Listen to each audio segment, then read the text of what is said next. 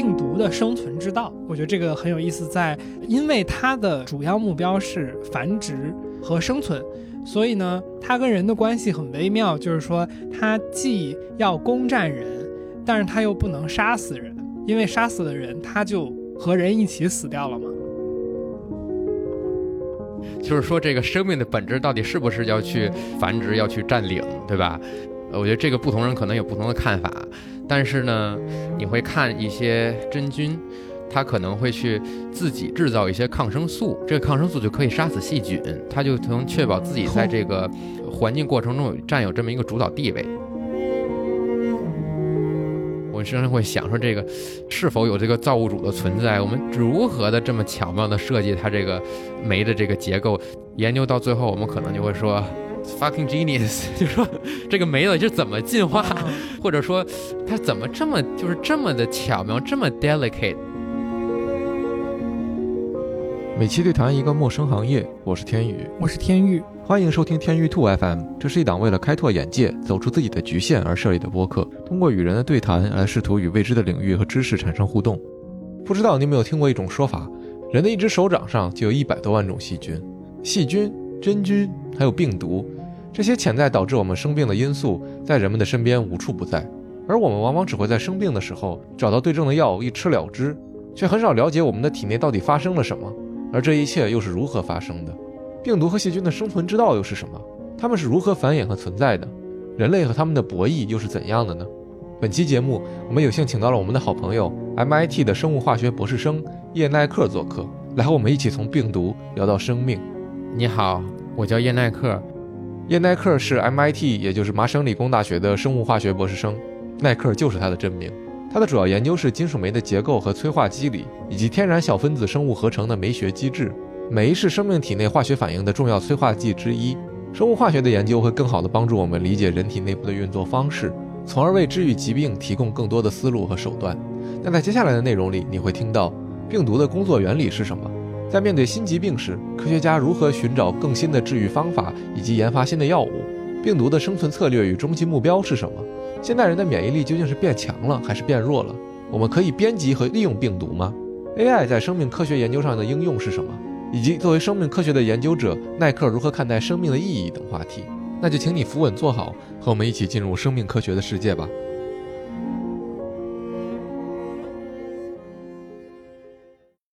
哎，我们要不进个正题？啊，就是我我们刚才其实有开头说一点，这个就是病毒，然后就是什么传播细菌什么的嘛。呃，可能第一个想问的问题就是，我最近我们准备这期节目的时候，发现就是说，呃，病毒或者说细菌，它们是不是生命这件事情是有争论的。然后我觉得这个还挺有意思的，就是可能我们可以从这里开始聊吧，就是说为什么它们是不是生命会有争论？嗯。其实这个真菌和细菌可以被分为一类，因为它们都是有这个细胞的成分。那病毒是完全没有细胞的一个这么一个成分。所以说，如果现在人们把这个生命体定义为这个最小的这个生命体单位是细胞来说的话，可能就是说有这个细胞的这个组织和结构来说是这个有生命体的。细菌来说的话，它是有细胞，比如说有细胞壁呀。啊有细胞之间之内的一些这些个那些内容，然后呢，真菌也差不多。但是病毒来说呢，是完全没有细胞的。病毒你就可以把它想成一个鸡蛋啊，或者是一个球。然后这个球呢，表面上有一些刺儿，就是咱们说的那些刺突这个蛋白。然后这个球里面呢，是一些遗传物质，就是核酸，就是 RNA。所以说，你当然感染这个病毒的时候，其实这个这个表面有刺儿的这个球或者是鸡蛋，其实是进入到你体内的，然后它会去劫持你这个体内的这些正常运作的一些生命细胞，来这个利用它里面的一些 machinery 进行自我繁殖。所以说，这个你像真菌，比如说它可能有一些孢子传播；细菌呢是这个自我的分裂，那这个病毒呢完全就是靠 host cell。就是这个宿主来完成自我繁殖，对，所以其实它还是本质上来说，这三者还是有区别的，尤其是这个病毒和另外两种区别更大一些。就是所以说，是不是生命的这个争议，是不是就在病毒它的这样的，因为没有细胞，所以我们会觉得说它是不是就不属于生命？但是但同时它又有像你刚才说的，它自己的这一套运作的这样的一个机制在，我们又好像。很容易把生命当做一个类比来描来描述它的这样的一个运动行为吧？是不是可以这样理解？对，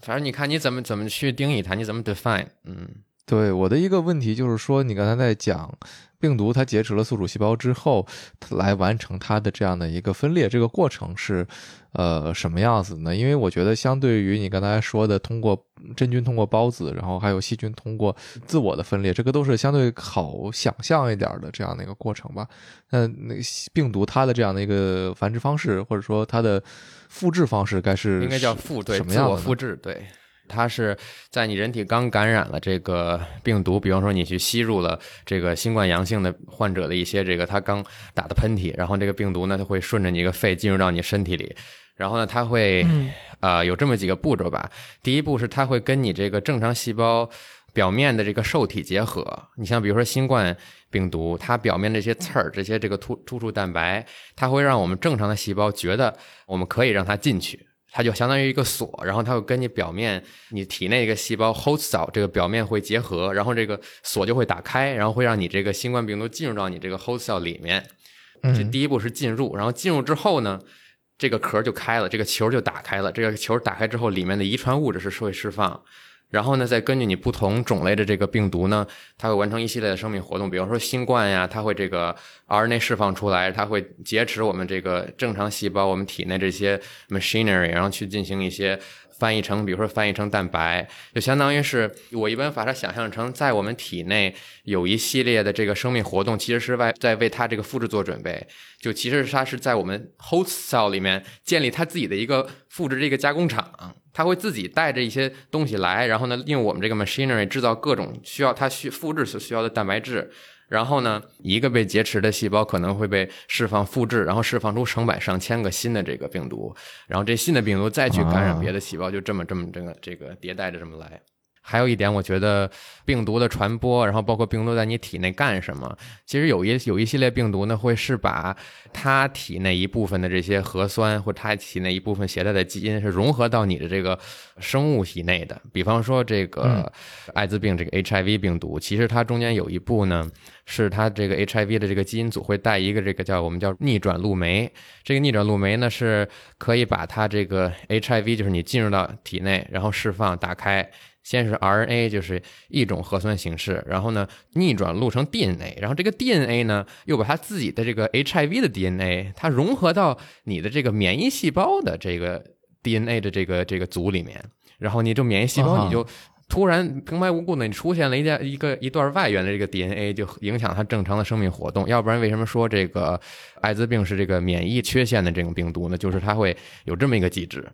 嗯我觉得回到那个就是我们刚刚的主线上面，其实我我觉得第一个我们想弄清楚的东西是说，当我们去说我们聊病毒的时候，其实大部分人会把病毒统称这么一个东西，我们就说是危险的、会致病的这些东西吧。其实我们刚才说说到，就是说可能有细菌、有真菌，然后还有病毒这三种东西。然后可能那最简单的一个区分的问题就是说这三个东西的区别是啥？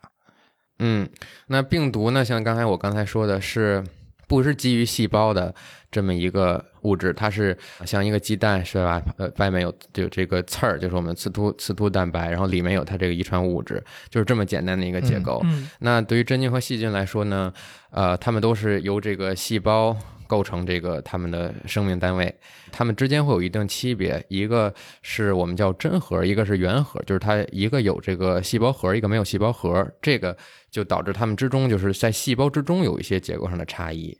但是这个真菌和细菌都是那个以细胞为基础的，嗯嗯嗯，我觉得真菌会产生的病，我觉得大家比较能想象，比如说癣呀，或者是就皮肤病啊这类东西。那比如说细菌，一般如果它治病的话，它治的是哪些病呢？或者说细菌治的病和病毒治的病，就这个病本身有没有什么特征上的差异？其实，嗯、特征上的差异最主要来说，我觉得其实它都是会让我们人体产生一系列免疫反应吧。我觉得最大的差异可能还是治疗上的差异。比如说，我们治疗这个细菌，我们一般就说用抗生素，对吧？antibiotics 抗生素。真菌感染呢，可能一些抗生素就没有效果了，因为这些抗生素可能它是针对细菌的这个细胞结构的特点来来制定的。那你可能真菌就没有这么一些特点，所以说它这个可能就不适用。其实这是一大这个特征，但是别的特征，比方说有有的细菌你感染之后，它可能会自我分裂嘛，它会消耗你身体里自身的能量去帮助它分裂，它有时候还会释放出一些这个有毒的物质在你体内，然后呢导致你生病。当然这时候你的身体免疫系统在工作，然后再帮你试图的去杀这些细菌。那病毒呢？病毒感染我们会吃抗生素吗？病毒感染，当然我们都不吃抗生素，因为这个抗生素，比方说咱们最常见的，最早发现这个盘尼西林啊、阿莫西林啊，它的这个作用的靶点呢是在细菌的这个细胞的细胞壁上，它是阻止这个细胞壁的这个生物合成，它是这么一直起到这么一个抑制作用。那病毒当然没有这个细胞的这个结构了，就更甭提你怎么用抗生素来治疗病毒，嗯，怎么能抑制病毒？但是呢，我们目前就是。比如说你得感染了一个病毒，你吃的药还是有一定的靶点的，那个靶点肯定是啊没有像这个细菌的靶点一样是作用在细菌上的，它会去作用在你这个病毒里面的一些，比如说病毒所这个翻译出的酶啊，它会去抑制这些。嗯，你你刚刚谈到就是靶点这个概念，我觉得就是很。靶点这个概念，在我们听起来，或者说至少对于我来说，是一个很酷炫的一个东西。就是说，它好像是这这些年我们很多高精尖的这种新药会讲到，它是一个靶点药物，一个靶向治疗，针对好像某一个特定的一个非常具象的一个具体的东西。但是你刚刚谈到，就是抗生素也有它的靶点，所以我就会想知道说，靶点这个东西，我们怎么去去理解它？就是什么叫？叫做一个靶点，然后什么叫做一个靶向的药物？嗯嗯，靶点像我刚才说的靶点，就是比如说你一个药作用在什么上，这个东西就是靶点。这靶点我们叫 target，对吧？比如说新冠的药，大家都知道，新冠最近的这个药是这个帕罗西韦 （Paxlovid），它会去 target 新冠的这个主要的蛋白酶，我们叫 Mpro，它会抑制这个蛋白酶的作用。那这个蛋白酶就是这个药的靶点。但这个靶点呢，和比如说我们你刚才提的这个靶向药最大的区别是什么呢？就是靶向药在我们环境下来说，它其实是主要是针对肿瘤的，它其实是主要针对癌症病人的。就是靶向药它真正的目的是抑制你这个肿瘤细胞的这个分裂和这个繁殖，嗯，或者转移。它靶向药的这个 context，它整体的这个环境还是在这个抗肿瘤、抗癌的这个环境下来来说的。那靶向药为什么最近特别火呢？就是说，它其实从这个靶向药可能它被发现以来吧，还是就是癌症病人用它这个效果还是挺好的。就是因为这个，其实肿瘤细胞它这个为什么我们要杀它？那就是它就是因为它会无限的繁殖，它整个细胞我们其实细胞是有这个 life cycle 的。就是它一个 cycle，它什么时候会产生什么物质啊？什么时候会凋亡，对吧？那其实你得了癌症的时候呢，你这个细胞会不受控制，它就是你该凋亡的时候它不凋亡，它会不受控制的进行分裂、繁殖，包括我们转移。那这个你你这时候会吃靶向药，是因为靶向药可以抑制你这个肿瘤这些生长因子，因为你一些生长因子失控了。肿瘤细胞它又不断的繁殖、分裂啊、转转移啊，它会去抑制你这个生长分子，让你这个细胞肿瘤细胞停，你就停在这儿，你不要再去分裂繁殖了。所以说，嗯，这个癌症病人在这个治疗阶段其实是配合靶向药还是还是很好的。所以这就是靶向药。然后靶点呢，其实就是你这个药物作用的这个受体，你作用在哪儿，你抑制谁，谁就是你的靶点，它是这么一个区别。明白？那是不是可以这么问？就是说。靶向药其实也是有它自己的一个靶点，我想它一定有，对不对？因为就是说刚才你说的，它在控制肿瘤的时候，比如说我得了癌症，不同的癌症，我想它就是说作用的这个目标的肿瘤，它也是有区别的。那就是说它怎么样去精准的定位，就是说这个东西是我的靶点，就是它的这样的一个运作的原理是怎么样的？因为我们知道，就是更传统的癌症的治疗方案是所谓放疗、化疗这些，它相当于是对你的细胞进行一个大面积的杀死嘛。对吧？那它的这个精准度是来源于什么呢？比如说你刚才说的放疗、化疗，其实就是得癌症病人都会用的这么一个方法。它这个方法特点就是杀敌一千自损八百，它没有这么一个精准的。嗯包括你一些你好细胞它也杀，但是肿瘤细胞也杀。那我们主要追求这个杀敌一千的这个效果，但是它自损八百，其实对我们身体也有很大的这个摧毁的吧。嗯但是靶向药呢，它其实就是在专门去针对生长因子的这么一个抑制，然后以至于它这个导致它这个抑制肿瘤发生的这么一个过程。那在这个药物设计的过程之中呢，就是对你要对我们这个靶点有这个深刻，就是在这个分子层面上或者在基因层面上有这么一个理解。要不然为什么说现在肿瘤病人说吃靶向药之前可能会有这么测序的这么一个这么啊一个、呃过程，对吧？它测序其实就是看我这个靶向药做的靶点你有没有突变，你有突变了，相比于正常细胞有突变了。那我们就可以去治这个，让你吃靶向药。你这个靶向药就作用在有突变的这些生长因子的这些靶点上，所以它是起到这么一个作用。所以说，其实是靶向药呢，其实是是能起到非常精准的一个原因吧。其实就是对我们细胞，包括细胞里面的蛋白、细胞里面的靶点有一个分子水平层面层面上的认知，有一个基因水平层面上的一个认知，才能让这个靶向药去这个研发，然后呢会去作用上面。所以它靶向药就是为什么靶向就是精准，就跟打靶一样。嗯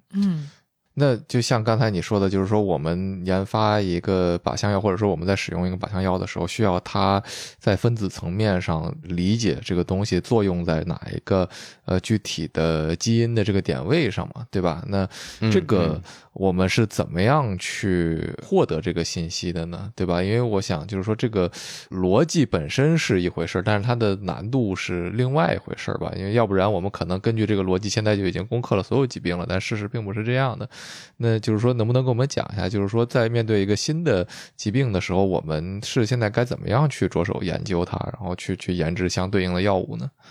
嗯嗯，呃，比如说有一种新的疾病产生了，然后包括到个体上来说，比如说你这个身体里发现了肿瘤细胞，你如何去攻破它？其实这个还是第一步是让你研究你这个疾病，对吧？比如说你肿瘤病人，可能医生会要求你去这个穿刺，然后取一块这个体内这个组织做活检，然后呢，活检这个过程中可能去测序。它是第一步是要研究。你这个新的病毒啊，或者是肿瘤，然后呢再去研究我们怎么去这个攻克它吧。就是比如说对靶向来说，可能我们会进行测序，然后呢测序发现你这个突变，然后呢会用药，然后呢包括呢，比方说我们有这个新冠这个疫情吧，其实第一步人们也是做的是测序。通过测序，我们可以看到它体内有哪些酶，有哪些这个，比如说遗传物质，然后再决定它的生命活动。然后呢，根据这些酶、这些遗传物质，就是它以后这个药物作用的靶点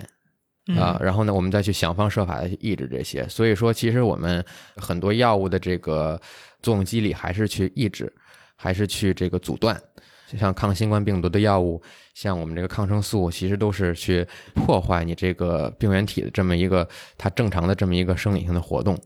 我觉得可以这么理解。嗯嗯，呃，我刚才想想到问的一个问题就是说，是不是所有的病，除了癌症，好像癌症是一种你自己体内的肿瘤的细胞的突变之外，是不是绝大部分的什么真菌、细菌还有病毒，它们全都是传染病啊？我突然想到这个问题，就是因为要不然他们是打哪儿来的呢？他们都是外源性的。那如果是外源性的，是不是就是等于就是其实所有病都是传染病啊？其实所有病都是传染病。呃，首先你说这些病毒、细菌呢，这些外源性的。这些是可以治病的，但是说所有，是说你说所有的病是不是都是由于外来的这个细菌病毒造成的？肯定是不是的。你外界一些这个呃刺激的因素啊，比方说啊，我相信骨折不传染。啊，是的，是的，对你说骨折，我想这是很好的例子。再比如说你是建筑工人，你可能长期闻这个粉尘会得这个尘肺病。那这可能是也不是这些外来的病毒嗯这个造成的，但是它会引起你身体的一些反应，会让你得病。嗯嗯但是我同意你的观点，就是说这些它是它是有传染性的，就是说它对我们致病机理还是它能进入到我们身体里，然后我们身体不想要它，甚至它会对我们身体有害。我们这个免疫细胞想除掉它，我们的巨噬细胞想吃掉它，啊，嗯，啊，还有还有像我这样的先天性病的患者呢，这个不传染。先天性变患者会会，比方说是你身体的一些基因的一些突变，会导致你这个有一些先天性疾病，嗯，这要是有一个先天性的传染病，该是多么恐怖的一件事情！当然，好像新冠是不是就有说刚出生的小婴儿就有得的？当然，那个跟我们对先天性病的定义是不是还不太一样？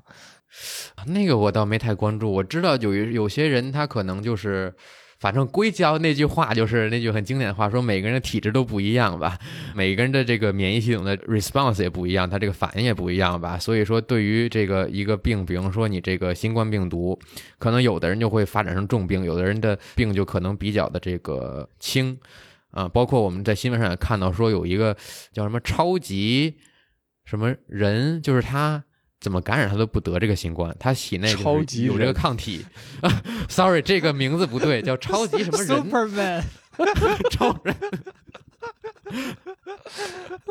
我们平复一下，我们平复一下，个体上差异还是挺大的。嗯，好的。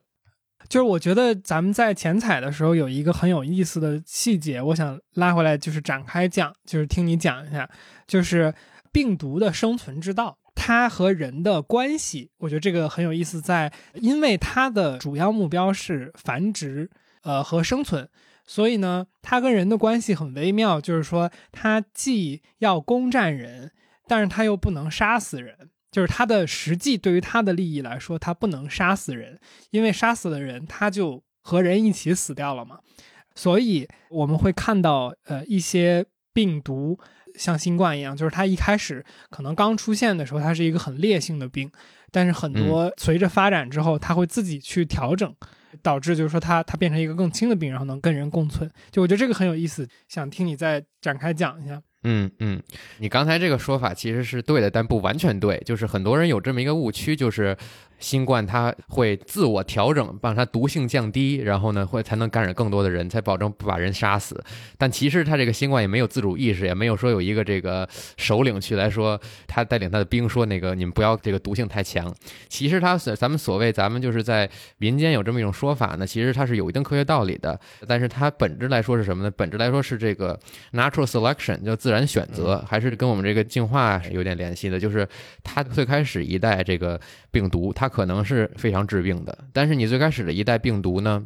治病把这个宿主给弄死了，它就没法再继续传播了，它传播链就断了。所以你到后面发展的这些毒株呢，可能没有那么致病，并不是因为他们主观上把自己这个毒性降低了，而是这个自然选择的这么一个结果。因为你那些把人杀死的，或者说那些致病性特别强的，已经被选择被筛掉了。你能这个后代能留下来的，就是这些致病性没有那么强或者致死率没有那么高的一些毒株。所以，要不然为什么带来这么一个现象，就是到最后可能我们大家感染了，然后呢，可能这个反应没那么大，或者说致死率没那么大？为什么第一批感染新冠的人，他这个死亡率这么高？其实它都是一个自然选择的这么一个过程。嗯，我觉得这个挺有意思的，就是。我们好像似乎已经在用就是生命的这个逻辑来去理解病毒了嘛？这也是刚才最开始我们讲了，说生命是病毒是不是生命的争议的来源之一吧？我想，或者至少说一个依据，就是进化论的这些东西，它的逻辑模式是不变的嘛？就是每个东西都突变，然后最后筛选出来那些突变了之后更适应环境的东西嘛？就基本上就是这么一个逻辑。然后我会想好奇的一个东西是说从。这个进化论的角度来讲，我们该怎么理解病毒？它是一个什么东西，或者说它的究极的呃目标是什么？因为我们在讲生命，可能它的一个机制是一个繁衍的机制，它在不断的演变当中。我们在讲最理想的状况，就是它能够不断的存续下去。这个对于病毒来说也是一样的吗？这个问题我觉得有点偏这个哲学，我觉得可能就是说这个生命的本质到底是不是要去繁殖、要去占领，对吧？你说人活着是为了什么？难道就是为了繁衍吗？呃，我觉得这个不同人可能有不同的看法。但是呢，你会看一些一些例子，比方说一些真菌，它可能会去自己制造一些抗生素，这个抗生素就可以杀死细菌，它就能确保自己在这个环境过程中占有这么一个主导地位，就是。比如说，我们最开始发现这个这个这个 penicillin 盘尼西林的这个人，其实在这个一片霉菌里面发现的。它就是真菌会自发的这么一个 make 然后 secrete 这么一个抗生素，来保证它所在的这个 community 周围有主导作用。如果最后再问一句的话，就是我会在想说，如果按照这个模式去理解，因为你讲病毒，它一定要有一个宿主，那就好像说。我们跟病毒之间的这种对抗，或者说生物跟病毒之间的这种对抗，是因为它的这个原始的逻辑，它携带的这些 RNA 会导致我们有一些反应，这些反应对我们来说是不好的，这要不然这东西也不叫病毒了，对吧？它可能就叫另外一个更中立的名字了。就是那按照这个逻辑去理解的话，一个最容易繁衍下去的病毒，它最终演化出来的形态就是它啥作用都没有。或者是它成为一个像益生菌一样对你来讲有益的这样的一个东西，然后你就自然而然的把它保留下来了。就是如果这样你想，它就像是比如说你电脑里装新建一个 TXT，里面打个一二三四，然后保存，对你电脑没有任何影响，你可想不起来把它删了。我明白你的意思啊，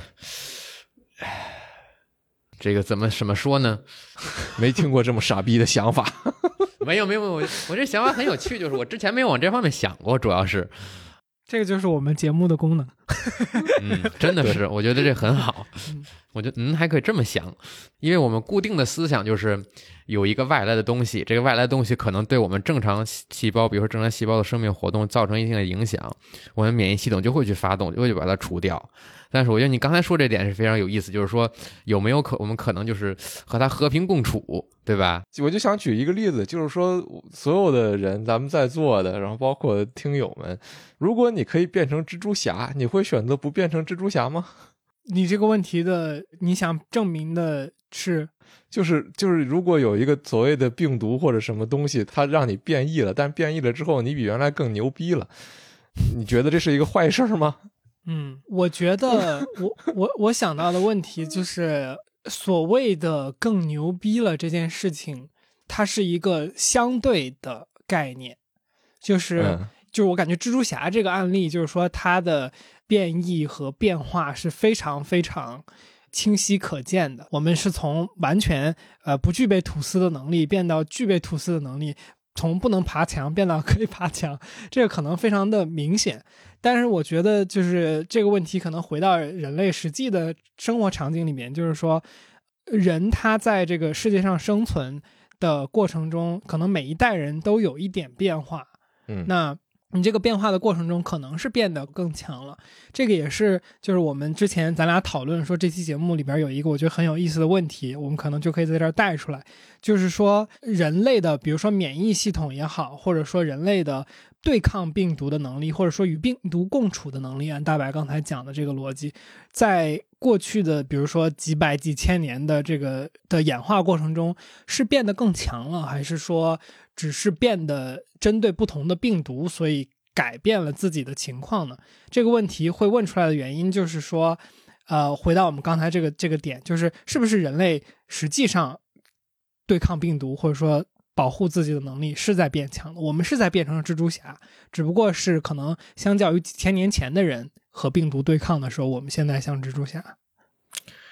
我觉得咱们表面上来说，我们对抗病毒能力更强。我觉得还是归功于现代医学的发展。比方说，你几百年前，你可能有一场病毒，有有一个什么瘟疫，你可能就是在一个村里传播，然后这个村人就死了。然后呢，也可能没有什么这个特殊的这个治疗方法。然后到现代社会呢。可能也是双面性吧。第一方面呢，就是我们现在这个交通很方便，所以呢，这是其实是一个副作用，就是我们让病毒传播更容易了。但是从另一方面来讲呢，我们对病毒这个分子层面上的认知，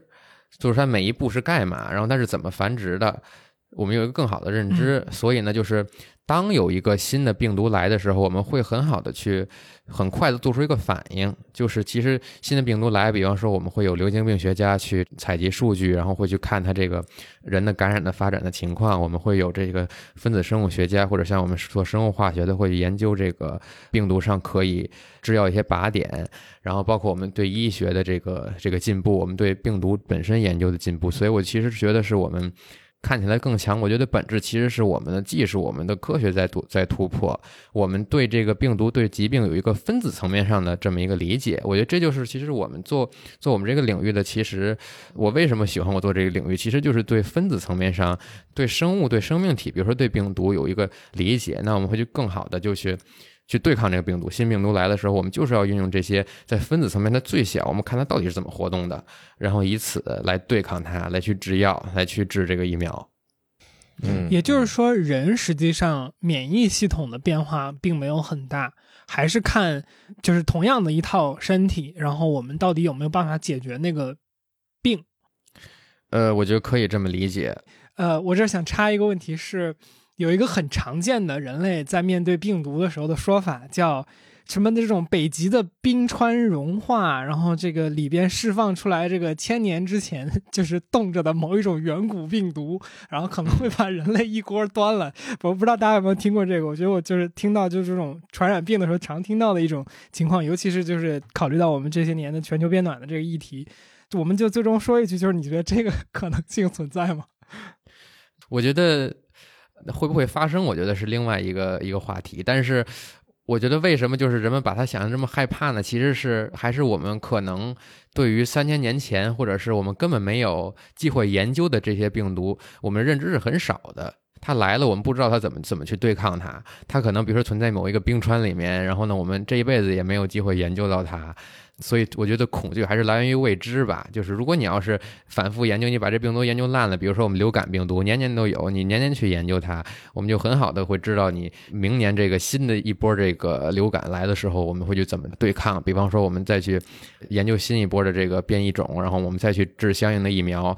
所以我觉得还是就是这个为什么这么骇人听闻，还是因为我们就是可能没有很好的去了解这个深这个这个冰川里面这个病毒吧。我我我觉得很有意思，就是我觉得杰基的两个问题和耐克你的两个回答其实是连在一起的。就是我听到的感觉是说，其实人的免疫系统几千年前和现在的差异本身并不大。那其实它就是像一个硬币的两面嘛，一面是说这个古代的人如果到了现在，他可能从来没有接触过，就是现在的这些现在在社会上遇到的这些病，就好像之前历史上应该也有，我记得讲说。欧洲人有航海时代的这个人，到了携带的一些病菌，并不会让他们本人致命，但是到了这个新的大陆，它就引起了一些疾病的肆虐嘛。那这个情况其实就和耐克你说的这个是我觉得非常相像的。但同时，这个东西还有另外一面，就是说，古代的人他们能免疫的东西，对于我们现在来说，也许是完全陌生的。我们既没有对它的这样的一个接触，也没有科学上的研究，所以我们可能其实是一样的。都是在面对未知的东西。其实你说这个，可能古时候的人，他由于没有先进的治疗手段，可能也没有这么我们这么爱卫生，也没有这么多杀毒，没有这么多这个消毒，他可能接受到的这个病原体可能会更多，可能种类会更杂，所以呢，他可能是对那些病毒起到了免疫。再比如说，你时间倒回一点，比如说之前我们有的一些疾病，比方说天花病毒啊，那可能当时的人。经历这场天花病毒劫难存活下来的人，可能就产生了对天花病毒这些抗体的这些免疫力，要不然为什么到后面天花病毒完全根除之后，我们就会去比如说打一些天花疫苗啊，来让我们产生这种 pre-exposure。对，现在不是有一个说法叫过度清洁吗？感觉是不是也是这个意思？对对，其实就是为什么有的人说那个你不要去过度清洁，因为虽然说你这个长时间酒精消毒，你可能是把一些有害病原体给消掉了，但是对我们有益的一些菌，你可能也消掉了。但这些有益的菌可能是在我们整体的这个菌的平衡力中起到了一定的作用。要不然就说为什么说不要过度清洁，不要滥用抗生素，其实就是这么一个道理。嗯。我想到的一个东西，就是说，我们之前跟同样也是 MIT 的沈晨杰沈博士在聊天的时候，他谈到就是说，基因编辑的一个东西叫做 CAR T，如果我没记错的话，它是一个就是把细胞通过基因编辑，然后让它实现了某一种传递什么东西的功能。对不起，我记得具体记得不是很清。然后我就在想说，如果我们可以对基因做人工的改动的话，是不是也意味着我们可以对病毒其实也做一些人工的这种控制或者说编辑？嗯，其实这个学科现在就是或者这个领域吧，其实现在是存在的。这个叫 virus engineering，就是有一部分这个病毒学家就是他们在会去研究这个，会利用病毒来解释他们一些问题，比方说他可能。会制造这个病毒，但这个病毒肯定是没有致病性的，可能它会去掉这个致病性，然后他去研究这个病毒，比方说他这个病毒表面插上或者植入这么一个荧光的蛋白，然后他会去用这个加上发光蛋白的这么一个病毒来去学习它它和 host 的接触，比如说病毒学家可能他研究课题是这个，或者是接触之后有什么样的蛋白层面有什么样的这个互相作用，包括像那个目前有些技术就是说通过病毒来去。递送一些药物，因为我们知道病毒繁殖的这个机理，其中一步就是你要进入细胞，进入我们体内细胞，然后打开，然后把把里头的东西给释放出去。那我们可不可以用这样一个机理来来这个传递药呢？因为有些药可能它吃到我们人体里，可能它不是那么的稳定，有可能被被分解，对吧？然后呢，我们怎么去保证这个药我需要？进入到某一个细胞，或者是我需要安全的抵送到这个细胞，其实也是啊有运用这个病毒。所以说，我们当今对病毒的这个在分子层面上的理解呢，才可以让一部分病毒学家对它进行编辑，对它进行 engineering。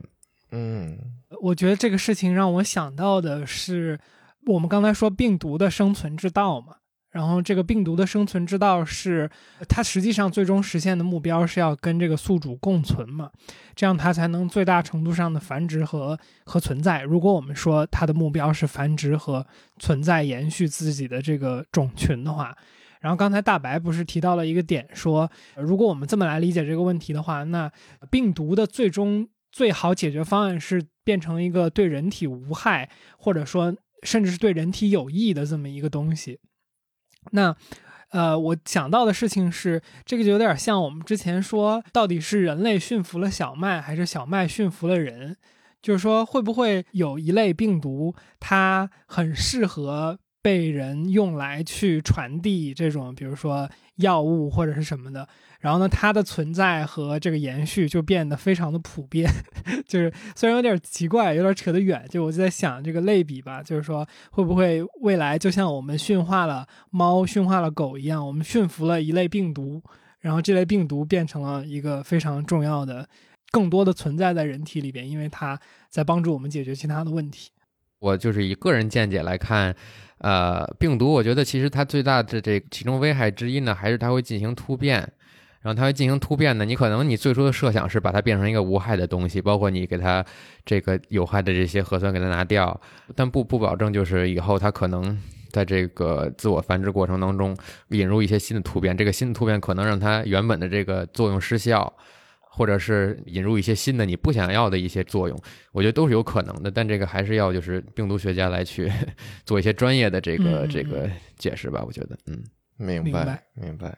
那能不能就是说，带着我们刚才讲的这么多东西的理解，再来请你讲一下耐克你自己做的研究具体是什么？然后研究酶它这么一个东西的意义究竟又是什么呢？嗯，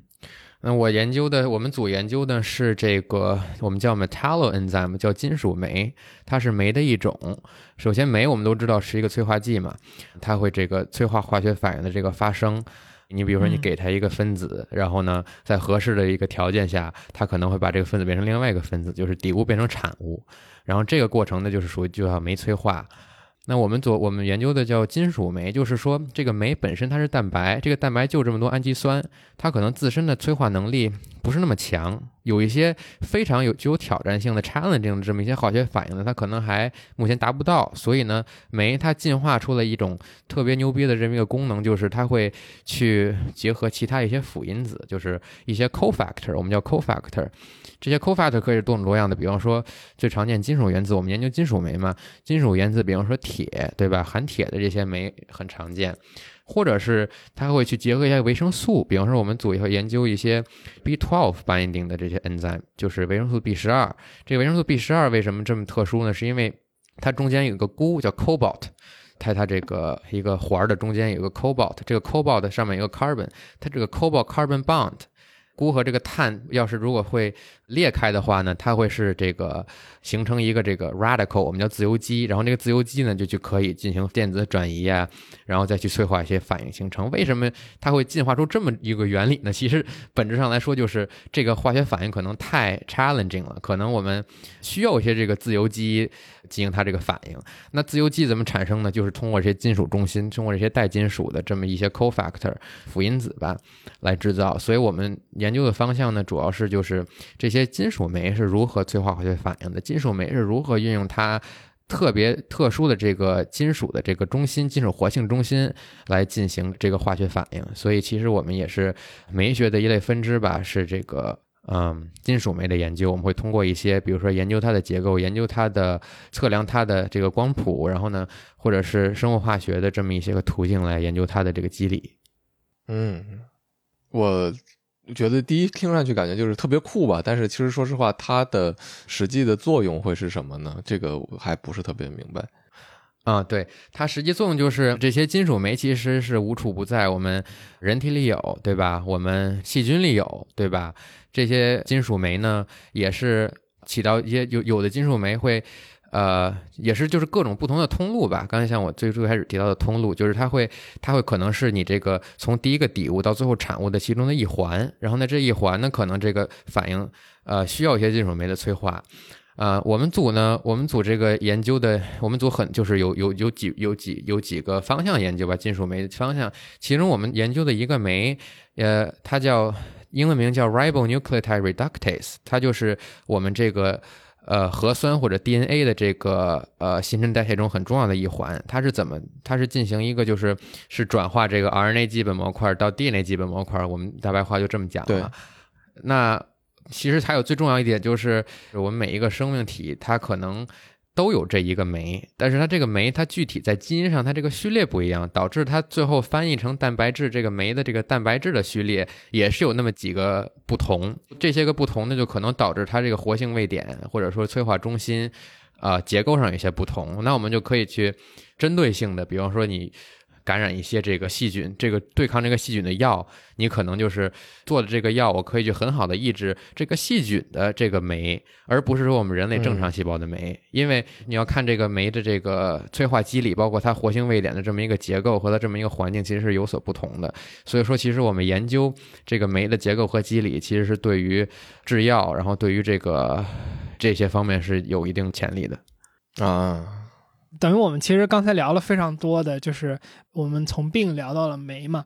我想问的一个问题是，呃，耐克，你研究的是生物化学这个学科嘛？其实我们在前采的时候，我们已经问过一遍这个问题了。我觉得它还是有必要，就是下一个定义的，就是说生物化学它研究的范畴是什么？呃，因为我们普通人听到生化的时候，第一个 想到的是生化危机，嗯，所以我觉得还是有必要有一个定义的吧。嗯，其实生物化学，我们中文叫生物化学，那翻译英文过来就叫 biological chemistry。其实它本质上还是研究 chemistry，它还是研究化学反应，只不过这个化学反应发生的这个环境是生物体内。那其实生物化学就是听起来可能有点有点这个害怕，但其实是在我们每个人身上每天都会发生，对吧？比如说刚才我提到的这个喝酒，你这个酒精是如何被代谢的？然后包括你吃一些这个营养物质，营养物质是怎么被吸收和代谢的？比方说你这个吃进去一段脂肪，你这个脂肪是如何被分解，然后或者成获得成能量的？然后呢，你当你需要合成脂肪的时候，这个脂肪在你体内是怎么合成的？举个常见例子，比如说你吃进去一些这个肉，这个肉可能有很多的嘌呤，这个嘌呤在你身体内就会就会进入一个通路，然后这个通路可能有各种酶的催化，就会痛风。对对，说的就是这个，就最后就会就会导致你尿酸过高，尿酸过高在你这个身体关节成为晶体的话，就会痛风导导致这个痛风石的发生。其实它这些都是有这个呃酶在作为催化，然后呢有这个生物化学的原理在的。其实它就是可能比很多人想象的是更贴近我们的生活吧，可能是，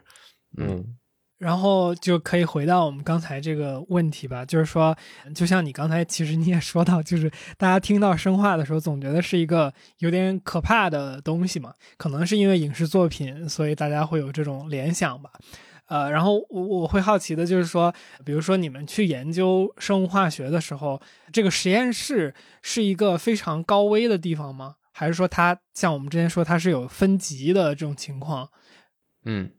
其实它是有分级，对。然后这个分级呢，其实大家在网上也可以搜到，就是我们一一般的实验室或者生物实验室分为四级，叫 BL，然后 BL 呢全称叫这个 Bio Safety Level。你这个实验室里研究的这个。它会涉及到一些什么样的生命体，然后它会根据这个会进行一系列的分级。那我们实验室呢，作为生物化学的实验室呢，可能我们研究蛋白质很多，对吧？我们很多研究的这些化学是在酶催化酶有蛋白质，我们研究蛋白质很多。那我们在知道蛋白质的时候呢，可能会用一些这些个工程菌，这个菌就是我们所说的这个大肠杆菌，比方说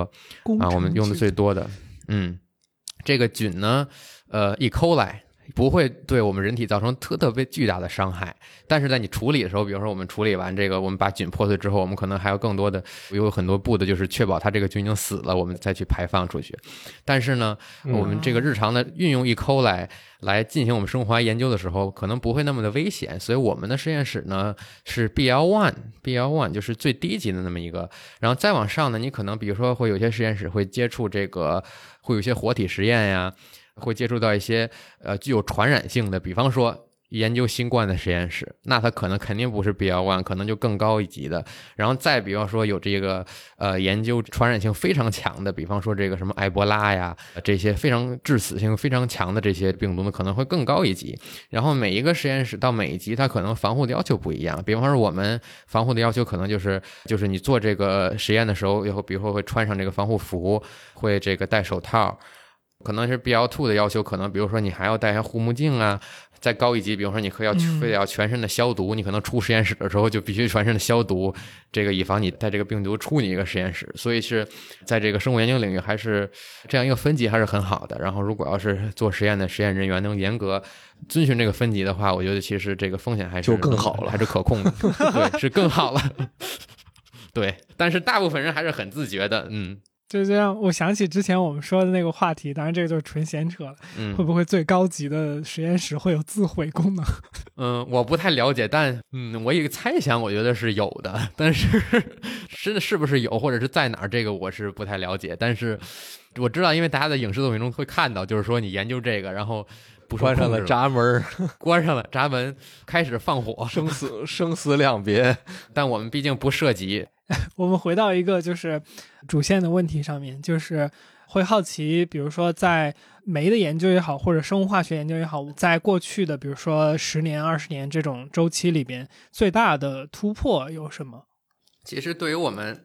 做这个蛋白质研究的这些科学家们，主要上的突破是因为大家做的靶点都不同，可能在自己这个一个小的领域内，可能大家都有各自的突破。但是我们有一些共性的突破，比如说我研究蛋白质，科学家最近最近出了一个新的技术，就是比如说我们研究蛋白质，我们一定要去了解它的结构，因为结构决定功能嘛。我们只要看到它的结构，才能在分子水平上理解它是怎么怎么进行的。所以呢，就是对于这个结构，我们叫结构生物学。对于我们结构生物学家来说呢，最大的一个革新是技术上的革新，就是我们几年之前有一个在低温冷冻电子显微镜，我们叫冷冻电镜。这个技术上有一个革新，就是之前呢，我们可能看到的这个蛋白，可能我们得到的最后得到三 D 重组是一个低分辨率的，但到现在我们可能在原子生命水平上，我们能很好的看到它就是长什么样，很好的了解它的结构，才能很好了解它的功能，这是其中一个大突破。还有一个突破呢，在我们这个领域上来说呢，就是这个 AlphaFold，可能大家也听说过，包括我们之前这个采访沈博士的时候，他也提过，就是我们用这个 Deep Learning，就是用我们这个 AI 来去这个预测。蛋白质的这个这个结构，这个也是一个很大突破。这两个是最主要的突破了，个人认为。呃，所以那其实我们上次对于 AlphaFold 的，就是聊到是比较浅的吧，就只是说了出现了这么一个新的 AI 能够用来预测这个蛋白质的结构。那它在实际的应用里边呢位置是什么呢？它既然是预测，是说你有了这个预测结果之后，你更知道怎么去研究它了，还是说它直接能给你一个答案呀？嗯，前半部分是对的，就是呃，知道怎么更好研究它，的确是就是有了这个预测结构，我们会运用这个预测结构在我们这个研究中吧。但是呢，它完肯定是完全不能代替，就是我们实验上去了解这个蛋白的结构的。现在目前主流上研究蛋白结构，主要是实验方法，主要有两种嘛，一个是这个结晶法，一个是这我刚刚提到的电镜，然后包括还有一部分人呢，他可能会用核磁 NMR，就是这么几种主流的方法。就结晶法来说吧，就是结晶可能是科学家们研究这个蛋白结构最古老的一种方法，就是它它这个有最长的这么一个历史，然后人们研究的也比较透彻。就是说说结晶法是怎么样呢？会是这个我们会蛋白质，然后在一定条件下它会聚集，然后聚集成晶体，然后我们运用这个 X 光衍射的这么一个。这么一个物理学的原理啊，得到它的衍射图片，我们再反过来推它这个这个三 D 的模型，三 D 的这个电子密度，然后建模。在这个过程中呢，可能有这么一个环节，或者说有这么一个问题，这个叫相角问题，就是你其实你想象一个这个 X 光，它是一个波嘛，你你可能嗯可以去探测到它的 intensity，但是你没有办法探测它这个 face angle，就是它这个相角，但是你必须又要知道这个相角，没有相角，没有相角信息，就很难去得到，就是就是其中是一个 challenge。所以这时候呢，如果你能有一个预测，还预测的比较准的这么一个模型，其实它是对于你结构的解析来说是非常大的帮助的。所以说，很多人会运用这个 AlphaFold 来预测出这个模型，来解决这个相角问题。然后，当然呢，就这方面来说，它这个还是非常不错的，就是它会预测的很准。明白明白，明白能做到高精准的这个预测蛋白质模型的这一步，我觉得已经是一个非常大的突破了。就是其实预示就是说，我们未来这些 AI 生物学家可能未来几年，未来你们已经管自己叫 AI 生物。科学家了吗？当然，我们组不是研究 AI 的，但是会有这么一些 AI 生物科学家，会有这么一些人专门是这个生物，可能叫呃，有一部分人是研究叫生物信息学。我知道他们做 AI 的组会有一部分人就是下去研究这个事儿，就是如何把这个 AI 的能力运用到生命科学研究当中，比方说造这个 AlphaFold，对吧？嗯嗯嗯，然后所以说未来我很就我们很好奇是未来五到十年甚至二十年会不会这个 AI 发展到一定程度，我们会你输入的序列，它会自动 predict 你这个就是怎么开怎么合。但是我觉得这还是要建立在就是。比如说你要研究我怎么吃饭，那你可能需要大量的数据。比如说你研究透研究透彻了大白怎么吃饭，研究透彻了这个杰基怎么吃饭，你才能研究我怎么吃饭。所以它还是要有一定量的这个训练基础的。所以还是需要我们这个真正研究这些酶酶的蛋白生物学家去做这样的研究，你才能给这个 AI 一定的一定的这个训练的这个基础。所以说还是两者是相辅相成的。我们越有越有有多的这些蛋白结构，或者在不同程度上的是是长什么样，我们就越好的去这个辅助 AI，AI 又能反过来辅助我们。所以我觉得这是一个相辅相成的一个关系。对我，我听到这个，我在想，就是会让我想起之前那个咱们跟丁磊博士，就是百度呃前首席金融科学家的丁磊聊天的时候，他有说过一个很有意思的话，就是实际上现在的这个 AI 大数据大模型是现在人类世界的一个数字的映射，就是我们最终的目标是把整个世界的各种数据都放到这个模型里边来，去让它映射。然后我们就可以拿这些东西来去推导出我们想要的东西。嗯嗯，我觉得其实也是一个议题吧，就是说我们做生命科学或者说医学，这个 AI 到底能不能代替我们干这些活儿？但其实嗯，对我个人对于生命科学的理解来说，它是一个非常复杂的一个系统，就是你可能这一个生命活动的现象，可能有无数个因素在影响着。就是你 AI 如何去把所有这些这个因子都考虑到，所以我觉得还是说这个目前这个生命的这个本质，或者说生命中进行这些生物活动，其实是错综复杂的。就是你可能很小的一点，就会导致你这个不同的生命活动的一些现象。所以我觉得就是说 AI 到底能不能把这些因素都考虑到，AI 能不能做到这么全面，其实还是这个有待考究。我我我同意，就是我觉得你嗯说的核心的点就在于说，我们这么多复杂的东西能否真的都被数据化，都被量化成一些就是可以被呃一个另外的一个人造的系统所学习和捕捉的一个一个东西？那在其中我们是不是会失去一些可能它有点什么作用的东西？但是在这个过程当中，我们还未可知。然后我想到的另外一个东西，就是在我们说到说世界、生命和 AI 的这种交互的时候，我觉得现在一般来讲，通常有两种大的对于世界的想象吧，一或者是方向吧，一个是就是向内的，就是我们在讲元宇宙，然后其实这我们在尝试把我们已知的东西和我们能想象的东西变成在一个数字的环境下进行复现，这个就是我们在创造一个虚拟的这样一个东西。当然，这个虚拟和真实的关系是非常有待大家去去辩证的嘛。然后，但另外一个派的这个方向就是是向外的，像所谓像宇宙的这样的一个探索，就是对我们完全无法用现有的逻辑来去理解的这样一些东西的研究。对，然后，所以我我觉得这两派之间当然是他们是有一些张力在里面的，就是好像似乎你做了这个就不能做那个。当然，这个我说了这么多，可能真正想作为问题抛给你的耐克，就是说从你的角度看，从作为这个结构生物科学家或者叫这对于生物化学、对于生命本身有研究的人，你对外星生命怎么看？哦，没想到你落到这里。个人来说，我觉得还是外星生物是否存在，我觉得当然不能排除它这个存在的可能。就是我们，你就是聊这个问题过程中，我就想象到了一系列，比如说什么黑暗森林，什么这种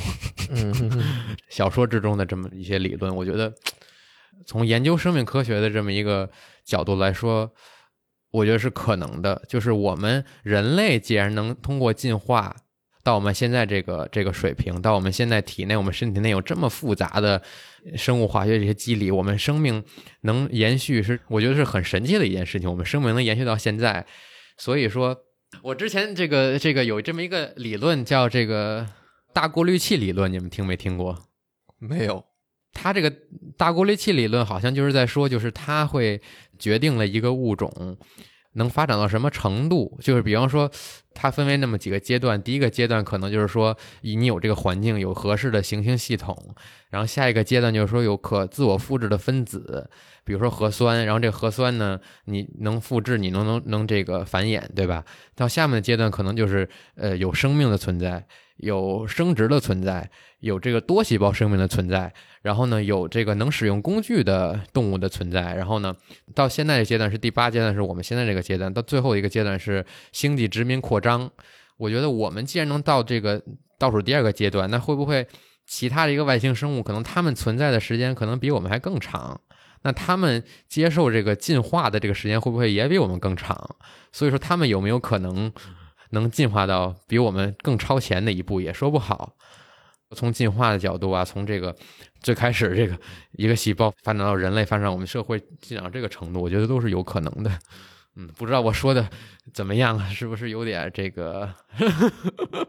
对我就觉得这个你这个讲最后生命这个大过滤器理论最后一步是这个外星殖民扩张，这理论听上去挺二十世纪的。我觉得就是进化的下一步一定是殖民嘛。这个也是我们刚才聊细菌的问题嘛，就是我们刚刚聊病毒，就是说病毒的这个目标是扩张和殖民，就是其实这个事情非常的，我感觉好像现在我们不断的在说生命的定义，或者说生命的目标就是扩张和繁衍和占领。我觉得我我想补充的一个问题一块儿抛给耐克尔的是，就是从非科研的角度啊，就是当然我们经常说很多科学的尽头是玄学或者说是是神学，这个说法不能全信吧？我但是就是我觉得它它有它一定的。大家经常举的几个例子在那儿，然后同时，科学本身作为一种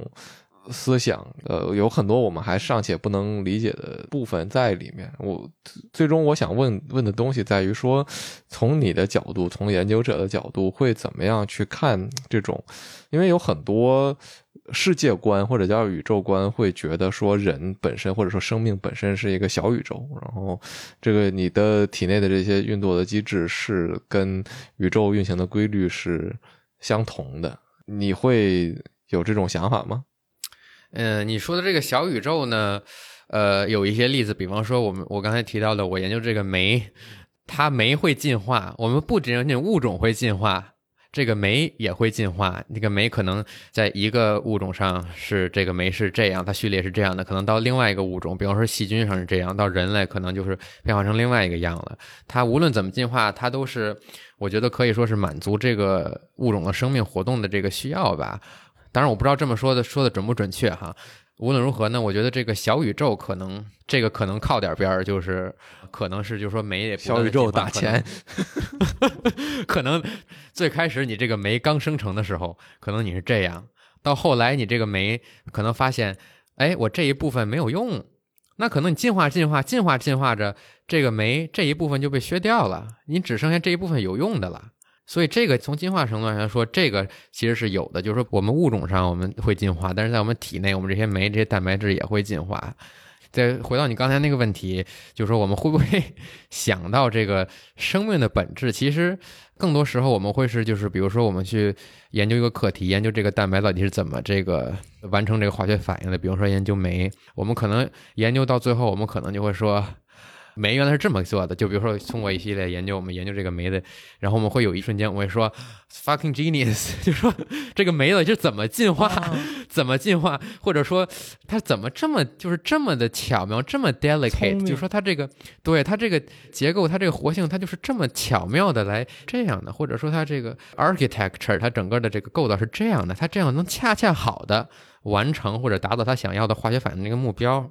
比如说你这个活性位点，你少几个 angstrom，angstrom 就是十的负九次方米嘛，angstrom 我们就是叫 i。比如说你少这么一个 angstrom，少这么几个 angstrom，你可能你所要的底物你就进不去了。它就恰恰好的能完成你这个机理，就是就这个，也就是为什么这个酶它这个选择性是很高，我们叫选择性，叫 specificity 或者叫 selectivity，就是它酶的选择性很高。就是我这个酶我就认准你了，我这这个药这个可能原来的这个这一代的生物学家可能就是说是一个模型，就是这个锁和钥匙的模型，你这个钥匙编一点儿你都插不进这个锁里面，所以我们就会我们经常会想说这个是否有这个造物主的存在，我们怎么它这个这如何的这么巧妙。的设计，它这个酶的这个结构恰恰好，它就能就能这个做这个它的这个功能，就能达到它这个功能。所以我觉得有些时候自然还是真的巧妙，就是我们越研究，我们可能就会越想到，可能是神奇吧？是不是造物主的神奇？是不是有造物主？可能我们会会有时候会联想，至少我有时候会联想。以后我们天天跳咱们最后二十分钟可以重播了，我操！对 我觉得也是，我感觉我们以后天咱咱们最后二 最后二十分钟殊途同归，每次都是这个。我是不是把那段话找出来再念一遍？来，稍等啊，朋友们，给我给我什么 啊？这是我在第八十五期。这个和尹路平博士聊这个对谈的那一期，这我们聊到了，就是这个创世学派的那个，就是有一个人叫派里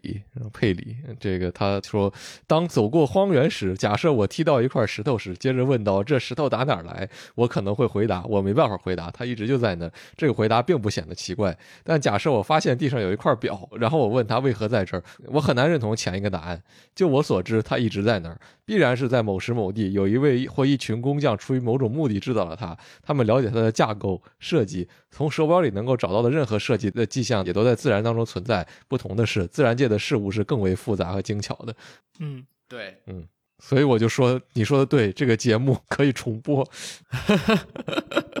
对，其实从还是从进化的角度上来说，还是最开始它一点也不牛逼。最开始它可能你这个设计一个锁钥匙连插都插不进去，然后不同的迭代这个进行这个进化，到最后特别牛逼，对吧？特别的锁和钥匙能结合的特别好。嗯，其实从这个方面来说，其实还是归功于这个进化论吧。但是还是我们还是要感叹一下它神奇。对，我觉得这期其实很有意思的地方就是，其实我们在往期里边很多次已经提到了，就是说进化论这些年有被挑战嘛，就是这个进化论的逻辑是否成立等等的。因为就是我们在聊进化论的时候，经常会被就是挑战的一个点是说，那为什么我们没有见过什么什么的进化？那一般这个东西的回答方式是因为进化需要花很长的时间来迭代，所以你很难直接去看到。但实际上我们在病毒上面是能看到的，好像从这个微观的世界里边，进化和自然选择还是比较明显的，可以看到它们存在的，是不是？其实你也进化了，我也进化了，大家都进化了。只不过我们这些进化可能不影响我们能不能活下去。我我会想到的是，耐克为什么进到了这个领域，然后感兴趣的东西具体是什么。然后另外一个是，就是说你怎么看待应用价值这个事儿，就是或者说人们对于应用价值的这种无尽的追求。因为我觉得刚才我们聊的很多东西，在说的事情是演化本身其实也是一个很随机的过程嘛。然后或者说你的探索、你的发现未必是本来就带有一个目的性的。但是我们现在这个社会的运转逻辑是需要你有一个东西有应用才有意义。嗯，你先说应用吧。其实就应用来说，我觉得人们可能追求应用。是可以被理解的，因为对，就像你刚才说的，大白有应用，我们才能看到它发挥的作用还有意义。但是我感觉就是包括我们做很多基础研究的。这些科学家们可能带来的应用不是那么的及时，就是我们比如说我们研究一个靶点，研究这个酶的机理，我们可能到后面药学家通过我们这个靶点或者通过酶的机理来做成药，这个中间可能需要很多的这个时间。但是呢，你说，但是如果没有就是这些基础科学，没有我们研究这些酶的机理，那怎么让药物药物学家来研究我们这个靶点，怎么能去研究药呢？怎么能去开发新药呢？所以说。可能现在科学家们做基础科学可能没有那么及时的这么一个应用的场景吧，但是我还是坚信，就是说，当然了，就是说做研究肯定都有它的意义，无论你这个意义你是现在立刻就能发挥，还是说你这个意义是可能是要等到很长一段时间才能发挥，其实都是都是有它的意义所在的。刚才你的问题就是说我为什么喜欢，或者说我为什么感兴趣我研究这个领域，其实我是。我本科的时候还是这个学这个化学出身的，所以呢，我本身对这个就是刚才我一直在讲分子层面上，这个分子是如何演化的，还是比较感兴趣。就是说，两个分子是如何的这个 interact，无如何互相作用。呃，因为你蛋白或者酶蛋白的本质还是一个生物大分子嘛，你生物大分子和小分子如何如何交互，如何作用？你生物大分子或者一个蛋白和另外一个蛋白怎么交互？其实还是。还是我最感兴趣的一个点，因为尤其是对于蛋白来说，尤其是对于这个酶来说，其实我们在分子层面上来怎么交互，其实它是一积极能影响到我们大的这么一个表征的。比方说，你有某一个蛋白，你可能产生了突变，那你会导致一个疾病。所以说，分子水平上研究这些蛋白的作用机理，其实是有助于能启发我们对疾病啊、对药物的到药物的研究。所以我还是希望就是能通过就是在这个。非常非常细小的层面上研究这个生命的作用的本质，研究它结构，研究它机理。我希望还是，呃，我还是个人比较感兴趣。我就是很希望打破砂锅问到底，对吧？你究竟最小最小的一个单位到底是在怎么运作？你为什么你为什么你会得这个病？为什么这个病毒会繁殖？或者说这个药到底是怎么做出来的？对吧？其实都是回归到我们所做的研究当中，就是在分子水平上理解生命。甚至于说，就是说，我们能不能去介入生命？比如说，我们呃，有没有科学家，他们叫 protein engineer，他们是人工这个。蛋白工程师，对蛋白工程师，他们会去设计一些蛋白，他们这些也是就是基于在分子水平上的理解，所以我比较感兴趣，就是分子水平上这个蛋白怎么动的，它是怎么完成生命活动的？因为每一个蛋白或者每一个酶，它的生理结构、它的功能是直接影响到你表观上的一些东西的，所以还是我还是喜欢就是 这些很微小的一些东西吧，看不见摸不着的东西，我就觉得挺有趣的。嗯。嗯，我觉得很很美。嗯，我刚才想说的一个反问，就是基于这个问题，就是在人类现在所从事的工作和行为吧当中，真的有没有应用和没有意义的事情吗？嗯，我觉得好像是不是这个事情本身就不存在，它只是层级问题，它只是。应用会发生在什么时候和谁去应用的问题，就是可能做这件事情的人本身不是应用它的人，我们就感觉这件事情不是应用。我们做这件事情的人可能享受不了所谓这个事情带来的意义，我们就说它没有意义。就好像我刚才在想，就是耐克你说你做的这件事情，就有点像那个去画地图的人。他可能没有用到这张地图，前人栽树，后人乘凉。对，所有后面要去这个地方的人，他都在用那个地图嘛。所以我觉得，我们人只要做一件事情，它就一定有某种意义吧。就是我想不到一件人的行为里面没有能够解读出来意义的事情。是的，是的，我就觉得你说的已经很好了。我其实没有什么再想补充的了。对，你怎么看？对。我我其实刚才想想再叠一下，就是说，因为我看你没有划掉这个，你会去思考生命产生的意义吗？这个问题，那就是你没有划掉，就意味着你你考虑过吗？那你是怎么想的呢？嗯，我觉得这是一个比较 有意思的问题，就是包括刚才你刚才也提到，就是我们生命意义是不是就是为了占领，为了去繁衍？我之前看过一个说法，就是说。是不是我们现在所做的一切事儿都是为了繁衍来做的？比方说，你去你出生，你去上学，你学知识，你可以更好的丰富自己，同时呢，也有机会接触，比如说接触到更好的另一半，然后你们可能的下一代可能会更比较聪明。就是说，你现在要去上班去挣钱，会不会你这个目的还是能更好的养育你的下一代？就是说，我们现在日常做的事是不是为了就是传宗接代来说？但是我觉得这个说法可能是太过狭隘了。就是我们这个干这些事的意义是什么？但是我觉得是一个值得思考的问题，就是传宗接代是不是生命的意义？我觉得每个人都有各自不同的看法吧。不知道你们怎么看？嗯，如果问我这个问题的话，我会觉得。人类所看到的东西还太少了，以至于我觉得我们回答不了这个问题。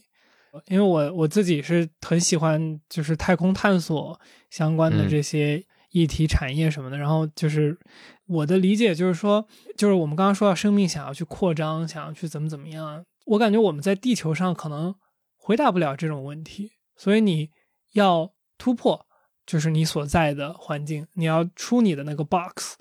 你才有可能去问出正确的问题。或者说，我们一直说有可能这个世界是个 simulation 什么的，那我觉得可能去到更远的地方，本身能够回答这个问题。倒计时的尽头到底是什么？对，就是 呃，这个之外是什么？如果它是个 simulation，它是不是为了节省算力，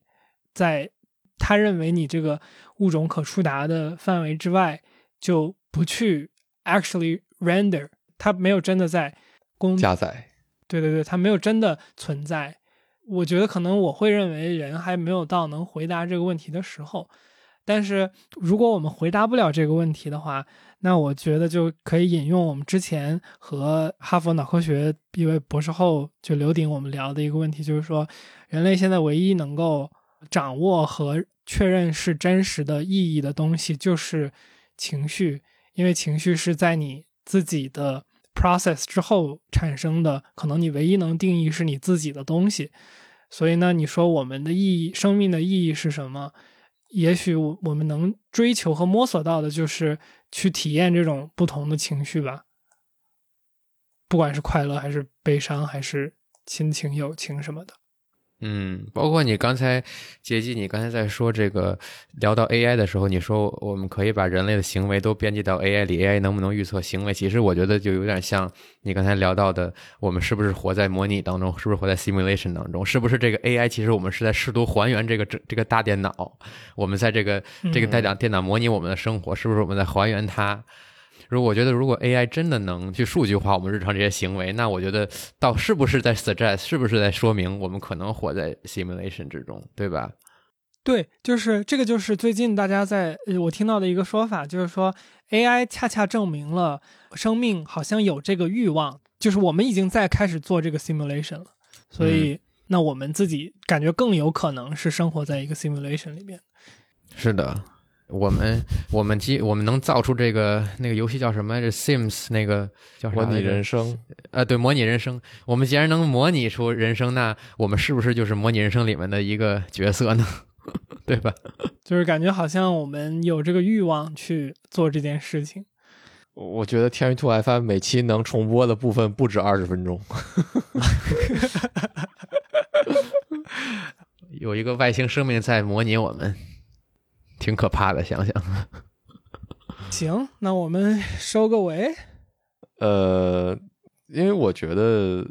本期最大的一个特色吧，在于就是说，我们从最开始讨论的是这个病毒也好、细菌也好、酶也好的这种生物的机制。这种运作的方式，套用耐克的话讲，就是分子层面的这样的一种去理解这个生物运转的这些逻辑，我觉得是非常，它既是非常宏大，又是非常微小的一个目标。就微目标本身是非常具象的，但是正因为我们需要做到这个东西背后的它的复杂度、它的精尖程度，让我们有机会把它和就是生命的这些更终极的问题去连接在一起，去思考、去讨论。我对于呃生命本身的这个目的或者意义是什么这个问题，最近其实思考的并不多，就是因为我觉得，